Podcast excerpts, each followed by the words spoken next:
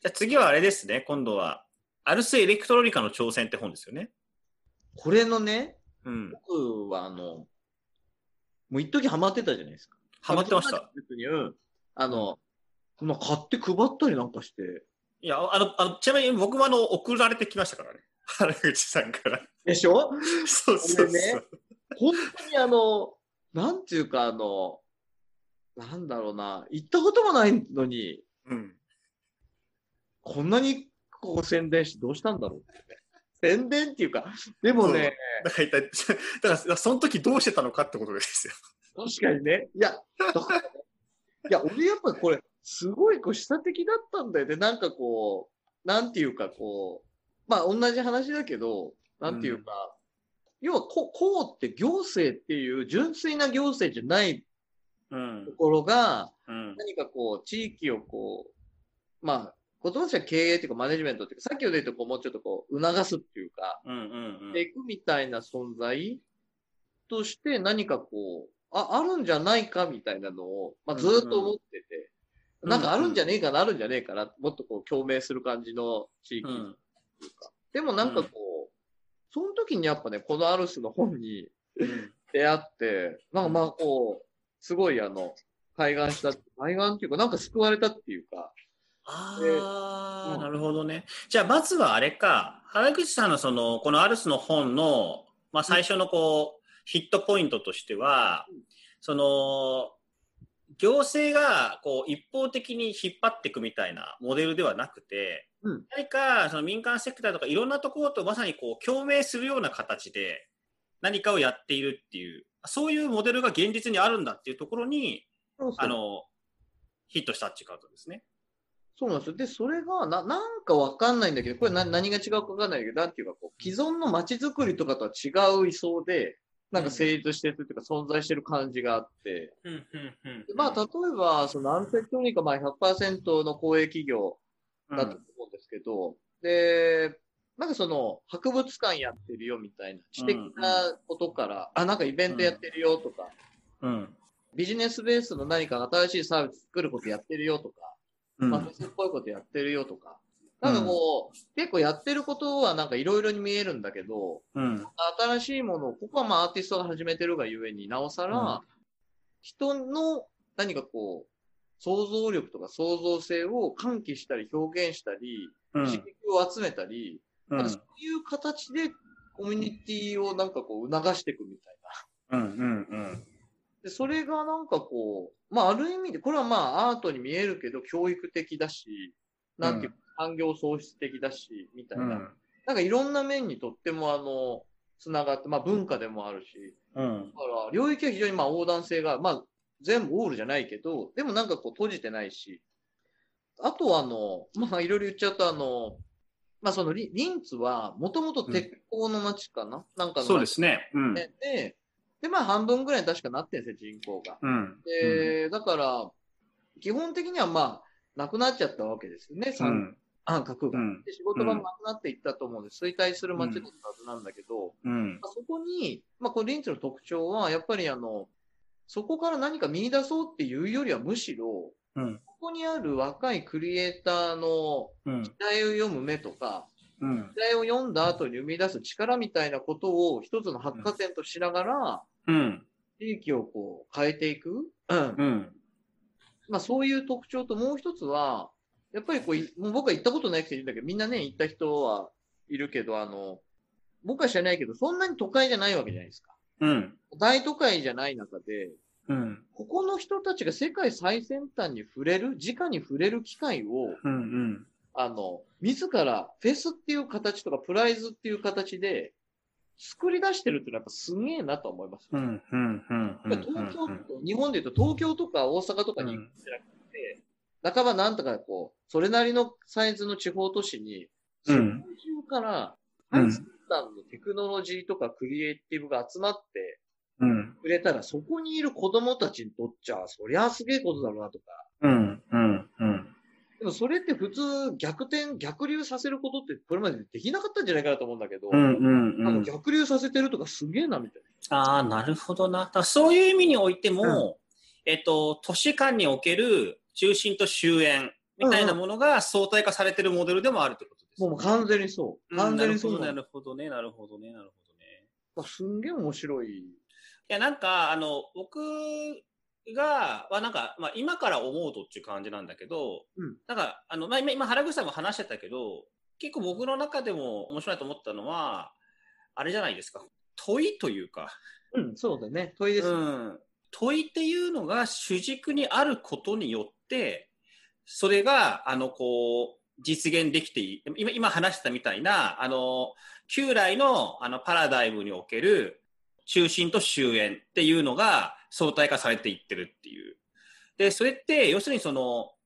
ここに行けば、あの、正解がわかるとか、あの、ここに行くと、こういうなんかあの、エンタメ体験ができるみたいな、そういう観光地的なものでは全くなく、うんうんあの、これからはこうなんじゃないかっていう問いですよね。その、ある時代の、あの、中で、えっと、人間とテクノロジーの関係っていうのは、これからこうあり得るのじゃないかっていう、そういう問いっていうのが、こう、中心に据えることで、でその問いの強度をこう増していくことで、結果としてせ世界中から、その最先端のことを考えたいと思っている人たちがこうビヨーンとこう引き寄せられていくっていう。いや、でもそれ、あの、今山内さん言ってくれたところで言うと、このアンセクトが本だとこの、フェスのテーマがずっと載ってんですよね。うんうんだからそれがまさに時代を先取ってるような、うん芸術のあり方とか、複雑性の議論、まあ、これは芸術とか、ヒューマンネイチャーとか、確かポストシティとか、あとさ、前の時なんかエラーって言ってたじゃないですか。アイランドでしたね。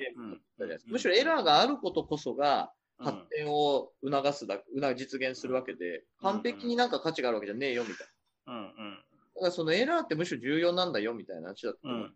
まあ、だから重要なんじゃないかっていう問いです。問いっていうか、うんまあうんまさに山内さん言ってくれた通りで、ここに素晴らしいものがあるなんて言ったら、こうないわけですよ。そんなんで、あるわけないんだ。あるわけないって言ったらおかしいな。えっ、と、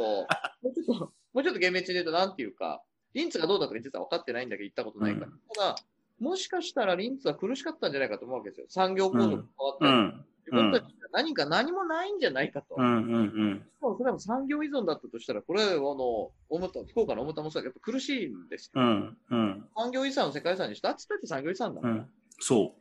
だから、やっぱり、じゃあひっくり返しに行こうぜって時に見回して、うん例えば奈良市だっていろいろあるよねと。ううんでもそんな奈良市だって京都もあるし、うん。他の都市もあるわけですよ、大阪あそうそうそうそうそう。だとしたらやっぱり、その人を集めてくる一つのやり方として、うん。ここに行くとなんか面白いぞとか、あの、うん。ワクワクするぞとか、なんか未来が見えそうだぞとか、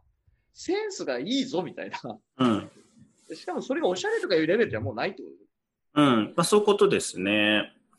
で、その問いかけのもあるし、で、あともう一つは、まあ、原口さんが言ってることをあのなぞるようですけど、うんあの、だからそういった、ただその問いを発するっていう点で言えばね、うんうん、今、まあ、世界中でいろんな、なんかアートフェスティバルやってるじゃないですか。トリエンナーレとかビエンナーレみたいな。ああれ、ああいうものもあるし、問いを発する場であるとは思うんですよ。うん。で、あの、そこに行ったらそこに行ったらいろんな問いかけみたいなものを考えたりすることができると思うんだけど、それがただ単にフェスが、フェスの時に世界中からバーッと人が集まって、またあの終わりという話というよりも、はいはいはい。ももっとそれがリンツの中の子供たちの、子供と親の会話の中に日常的にアルスエレクトロニカのことが話題になってくるとか、あ、じゃあそこでこの雇用が生まれているとか、いうふうに、こう、なんかちゃんとこう、あの、フェスって要するに一年の中の非日常的な、街の中では非日常的な時間なんだけど、そこの時間、あそこの時間のデザインと、あの、他の350日くらいの、あの、リンツの日常っていうのが、こうなんかパッキリ分かれてるわけじゃなくて、ちゃんとそこがぐるぐる回るような形で、あの、街の取り組みになっていっているっていう、そういうあの話になってるところが、やっぱりこう、えっと、面白いと思うんですよね。面白い。いや、もう言う通りですね。だから、まさに今、山本さん言ってくれた通りだけど、さっき言ってた、まあ、公営企業なんだけれど、まあ、しかも公益性が高いところから非常に民間的な、うん。あの、ソリューションで新記事が作りますよみたいなビジネスやってるようなちところまで、まあ、要は、なんていうか、まさにあの、博物館的な拠点もあり、そういうのを担う、あの、常設的な、まあ、ある意味で、あの、企業っていうか、うん。主体がちゃんとあって、そこには。うん。で、しかも人材育成もなされていて、うん。あの、市民がそこに関わるためのなんかルートもしかも備えていると、インフォトレーナーを育てますよって言って、子供たちに、その、多分そこに住んでるおじさんとかおばちゃんとかなんだけど、最先端のテクノロジーを子供に説明するっていうすげえ楽しそうなうん。ボランティアっていうか仕事の機会をリンあの、うんある程度まあ提供してんじゃねえかと思う。うん。うん。まさに山内さんのところ、まさにあの、一回きりのなんかその時だけは、みたいな全然ないんですよ。うん前にあの、アルアルスエレクトロニカのディレクターやってるその小川さんっていう人に、なんか話聞いた時にも言ってたけど、うんやっぱこう、1年のうちフェスティバルは1週間であると。うんうん。で、フェスフェスだけで終わってたら、その市民の方に、まあ、小川さんはランゲージって言ってたんだけど、ランゲージが浸透しないんだって話をなんか言ってたんですよ、うんうんうん。で、だからそれは単にそのイベントだけが成り立てばいいっていう話でもなく、イベントの時にどんだけ人が来て経済的に盛り上がったかっていう瞬間風速的な話じゃなくて。今さっきの原口さんみたいに日常的な会話の中とかに、どういうふうにこう、アルスエレクトロニカでやってることが浸透していて、で、そのことが、だから、年に一遍の一週間のお祭りが何なのかってことをみんな知ってるみたいな感じですよね。うん。うん。そうなんだよな。だから、最初のこの時にね、どどういう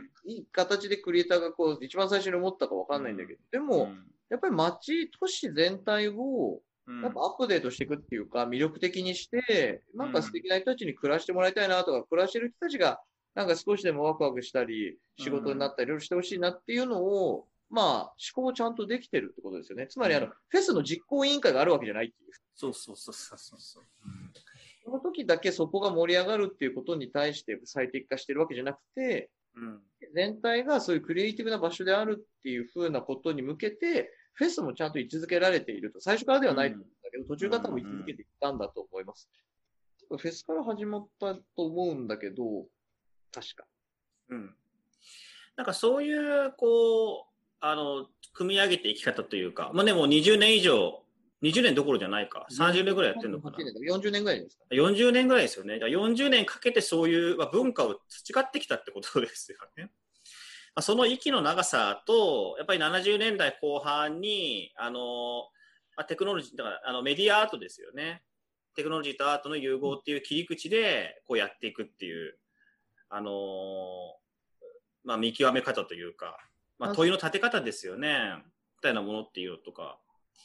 面白いですよね面。白いです。で、まあ、あえてこの後の展開で考えていくと、やっぱりその、まあ、大牟田、福岡の大牟田市なんかの、えープロジェクトでもこういう話よくしますけど、これがじゃあどういうふうにもう一歩生活とリンクするかとか、うんあの、高齢化とリンクするかとか、暮らしとリンクするかみたいなのって、まあ、アルスエクトロニカとかリンツがどういうふうに考えてるかよくは、まあ、あの、ここの本では分かんなかったし、うんある意味でその、なんていうのかな。地域とつながりに行く、どこかこう、つながりを持っていくっていう、うんうんまあ、根っこを生やすみたいな形で、アート的なテクノロジー的なものとか、知的な何か、問いの何かが、ある意味こう、え枝葉を伸ばすというか、根を伸ばすような形でつながっていったっていうのはわかる。が一方で、その地域から、こう、地域の側の何かテーマとか、うんにつながってんのかなみたいな話とか、なんていうかこう、僕の中では、やっぱりテクノロジーだけではもう、テクノロジー、っていうかまあメディアの議論だけでは、テクノロジーももはや生き残っていけないだろうと。うん。つまり人間との関係をかなり主題的にしていかなきゃいけないだろうな、みたいなところが、なんか、うんうん。なきゃいけないなと思ってるわ、わ僕とか、まあ山本さんもテーマだよねと。つまりあの、うん。人間をより人間らしく、人間の力を引き出すようなテクノロジーのあり方みたいなのに、うん。もっとフォーカスしていくのがあるのか、それは暮らしとリンクしていくってことにもつながるのかなっていうのが一個。で、もう一個は、うん。やっぱサスティナブルなっていうことを、うん。まあ、リンクがどういうふうに考えていくのかなみたいな。うんうんうんうんそうテクノロジーとかアートからサスティナビリティが始まってるわけではむしろなくて、うん。サスティナブルな世界ってもともとあの、あったし、今はもうもちろんそういう形に、あの、思考してたり、ある意味実現、一部実現しようとしているものがある。うん自然の方が先にあるわけなので、うん技術のテクノロジーから、手段的なものから、エコロジーとか、あの、うんサステナビリティを考えていくでいいけんのかなみたいな。どん詰まんないかなみたいなのはちょっとよくわかんないけど思う。だから、それはやっぱり、あの中で問われている問いの質というか、あれ問いの射程っていう話でもあるかなって思いますね。だから今の話って、要するに人間と、あの環境というか、まあ、自然ですよね。人間と自然に対してどういう問いを立てていくかっていう話でもあるんじゃないかと思うんですけど。あ、で多分ね、問いはやってるんじゃないかなと思うんですよ。うん問いとしてはそういうことを扱ってるだろうなと思うんです。じゃなくて日常的なエレクトロニカとして、こういうテーマに向き合えるのかなみたいあー、なるほど。な。が、あの、できていくのかどうなのかなみたいな。ないしはいらないのかもしれないけど、自分としては、うんうん思うのは、アルスのアートかけテックみたいなのは、うんうんまあ、ある意味表現だから、うんうんうん源泉がないからそこ。うんうんうんなんていうか、リアリティとか源泉に欠けるだろうなっていう。地域でやるにあたって。うんうんうんうんこの栄養素って、うん地域で暮らしてる人たちの中にあったり、うんうん地域の中にあるリアルな人間ああ、はいはい。いいとこどこになるなるほど、なるほどね。うん。で、それ自然についても多分言えて、うんうんで、な、例えば奈良だったら、うん。奈良の中にある様々な自然との人間の折り合いの付け方とかついてる感じとか、うん。なんか、テックとか全然そんなの関係ないところで、もう、として残っている、例えば遷宮の議論とか、いろいろやり方とかいろいろあるわけじゃないですか。で、そういうものを、なんかこう、ある意味フィジカルにその、組織っていうか、ち、なんていうかこう、その取り組みもフィジカルにどこか感じられるようにしとかないと、うん。ちょっと、その取り組みの栄養素としてなんか十分じゃなくなっちゃうんじゃないかなっていう感じ。ああ、なるほどな。だからその、今の話は、そっか。だからその、抽象的であることの、もちろん可能性とかメリットっていうのがあるが、っていう話を言ってるわけですね。あ、いや、なんかね、ちょっとさっき僕が言いたかったその問いの話っていうのも、うんうんなん。かどちらかというとそういうふうな話で、えっともう、もはや関係ない話になっていきますけど、あのなんかね、あの、ちょっとあんまりどうしたらしましたけど、とにかくね、あの、香港の哲学者が、はい。う宇宙技芸って言葉を使っていて、うんあの、それは何かっていうと、テクノロジーとか技術って一般に抽象的なものだと思われてるけど、実は、あの、それぞれ固有のローカル性と暮らしと密接に本当は結びついてるもので、そういう点に着目して、技術を問い直さなきゃいけないみたいなことを言っている人がいるんですよ。で、その人の話すごい面白くて、で、あの、その観点から見ていくと、いかに技術っていうのが抽象的なものとして、全人類に共通で活用できるものみたいなものとして、技術っていうのがこう、テクノロジーっていうのはこう出てきたように見られるけど、実はテクノロジーっていうもの、それそれぞれの性格は本当はもっとすごく多様に本来あったものが、近代のパラダイムの中で、その固有性を全部写生されて、抽象的で使えるテクノロジーっていうものにこうぐおーっと特化してきたんだけど、もともとの軸をたどっていくと、それぞれのテクノロジーにはそれぞれの、まあ、暮らしというか、さっきのまあなんかえ栄養素、まあね、根っこですよね。根っこみたいなものが、本当は豊かに張り巡らされていたはずで、その観点からそれぞれのテクノロジーをちゃんとこう捉え直す必要があるのだ、みたいなことを、まあ、言っていてですね。それを今、宇宙、ななぜかわかんない。中国語でどういいかわかんないけど、宇宙技芸ってあの言うんですけど、宇宙の技術と技で、あの宇宙技芸って言ってるんですけど、そういうふうなあの話とも今の話は結構つながってるのと、原口さんの問題関心はつながってる感じがすごくします。だから多分まあ、もともと多分テクノロジーのもともとはうんね、まあ自分の中のつ生きていく中で使っていく道具の世界から始まってるのかもしれないし、まあそういう面もあるし、なんていうかこう、あれってやっぱ表現なんだよなっていう感じがしますよね。表現って何かにやっぱり依存してるはずなんだよ。うんうんうんうんだから、まあ、なんていうか、まあ、一旦アルスは、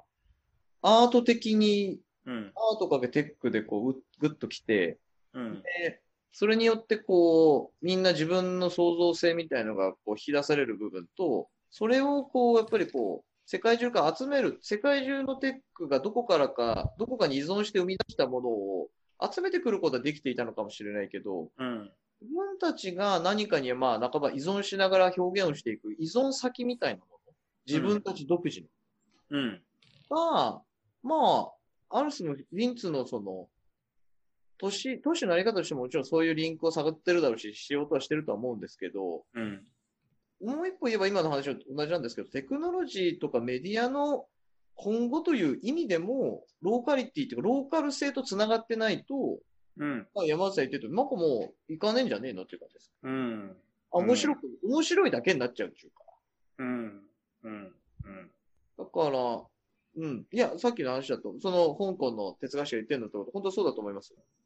だからそれがおそらくアルス、あまあ、アルセクトリンカーの、今ぶち当たってるとこなんじゃないのかって知らないけど。うん。あこれ確かにあるかもしれない。妄想です。いやでも、あでもなんかその話は、いやいいろんな射程が深いというか、それはだからその、まあ、技テクノロジーもそうだけど、アート自体が、うんうん。あのーアートももともとは何かしらの現実の手段的なものとしてもともと、まあ、アートももともとね、あの、あの、技術という意味だから。うんうんうん。で、えっ、と、それから始まってこう、進んできたものが、まあ、近代、本当ここ2、300年ぐらいで、あの、アートその、それだけで価値があるっていう。はい現実、日常世界から来たから、手段なんじゃなくて、何かの目的のために道具としてこき使われるものじゃなくて、それそのものが素晴らしいのだっていう。まあこれ一般に芸術の自立化って言うんですけど、うん自律的な価値があるのだっていう形で独自の価値を見出されたんですよね。でそれによってぐいぐい来ていて、で、そういったその芸術の自律性みたいなところに、まあ僕から見るとそのアールスエレクトロニカのあの問いそのものが、基本その自律性の基盤の上に乗っかってると思うんですけど、うんで、その自律性の基盤に乗っかってるというのが、むしろ、あの、ある種自閉性を生んでもいるわけですよ。やっぱりもうどこの文脈にも属していない、抽象的、自律的な世界の中での問いってことになっていくので、